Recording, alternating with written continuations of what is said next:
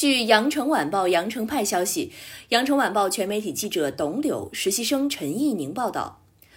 又到年底发放年终奖的时刻，几人欢喜几人愁。企业对已离职的员工要不要发年终奖？员工认为年终奖发少了怎么办？带着一系列有关年终奖的疑问。羊城晚报记者结合广东的实际案例，采访了广州市工会法律服务律师团团长、广州金鹏律师事务所副主任、广州市律师协会劳动与社会保障法律专业委员会主任蔡飞律师，以及广州市律师协会劳动与社会保障法律专业委员会原主任、北京大成广州律师事务所高级合伙人江典旭律师。广东惠州人林某某于二零二零年十二月四号上午解除了与东莞某公司的劳动合同关系，并办理了离职。离职后，他向东莞第二法院起诉前东家，其中一项要求是前东家支付其二零二零年第十三个月工资年终奖一万零三百零一元。一审法院在判决中明确，现东莞某公司在判决生效之日起三日内向林某某支付二零二零年度年终奖一万零三百零一元。东莞某公司上诉指出，年终奖是奖金部分，林某某在时间上不属于年终奖发放范围，达不到发放条件，故不能发放。另外，年底双薪不是公司随意额外发放的福利工资，是公司每年一月份根据上年度经营状况对员工发放的奖金。经营情况好才发放，不好或特殊情况，管理层决定不发放，就不会有奖金。不是所有的公司都设立了年底双薪的制度，法律也没有强制要求。林某某在十二月四号离职，公司管理层尚未决定是否发放年底双薪，故林某某离职后不应当计算年终奖。东莞中院二审判决指出。年终奖的发放虽可以由用人单位根据经营状况、员工业绩表现等因素来自主确定发放条件与发放标准，但是用人单位制定的发放规则仍应遵循公平合理原则。奖金属于工资的构成部分，支付工资是用人单位的法定责任。在劳动者正常履行了职能、为用人单位提供了劳动的情况下。用人单位向劳动者支付相应工作时间的年终奖，符合公平合理原则。一审判决对年终奖的处理正确，二审予以维持。在另一宗案件中，王某某于二零一六年二月二十三号入职广州某公司，二零二零年十二月八号劳动合同期满，离职后他起诉广州某公司，其中一项诉求是支付年终奖两千七百五十元。广州中院二审后认为，年终奖是用人单位的经营自主权的合理范围，用人单位可依据其经营状况及申请人的考核情况，决定是否发放以及如何发放年终奖。故关于年终奖，需双方有明确约定发放标准，且经用人单位考核后才决定是否发放、如何发放。王某某该项诉请缺乏依据，法院不支持。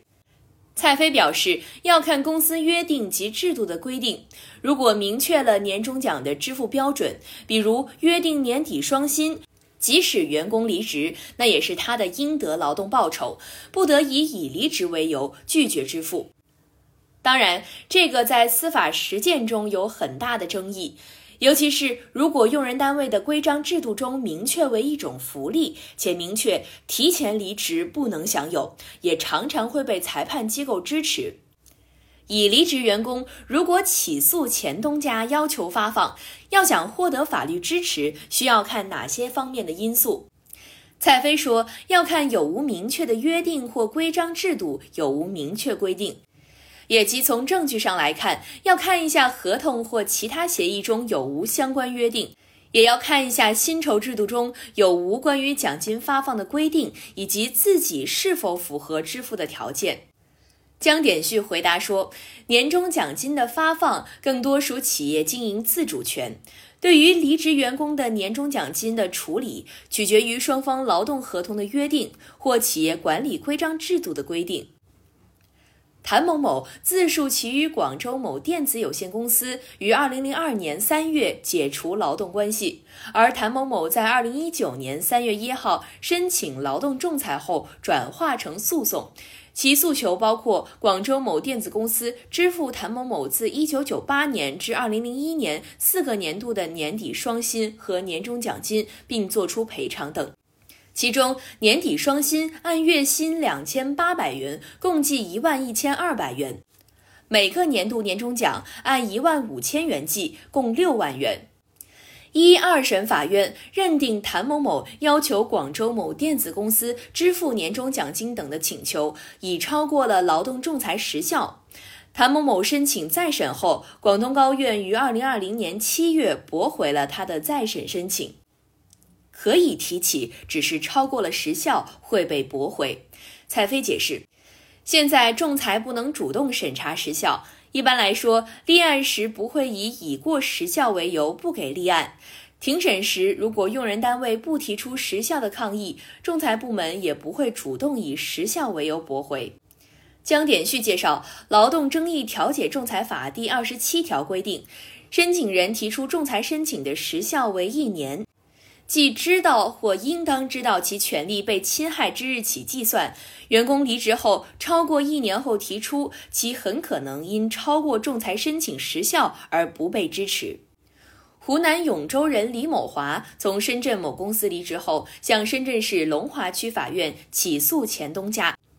其中的一项诉讼请求是请求法院判令前东家向他支付二零一九年年终奖八千三百三十五点二八元。他表示自己二零一九年只领取了四百三十五点一二元的年终奖，与前几年相比太少了。对于李某华的这一项诉讼请求，深圳中院在二零二一年十二月作出的二审判决书中认为。李某华主张其自二零一三年起均领取了年终奖，二零一九年亦领取了四百三十五点一二元的年终奖。深圳某公司对此并未提出异议，法院对该事实予以采信，由此可以认定双方当事人已就发放年终奖达成一致。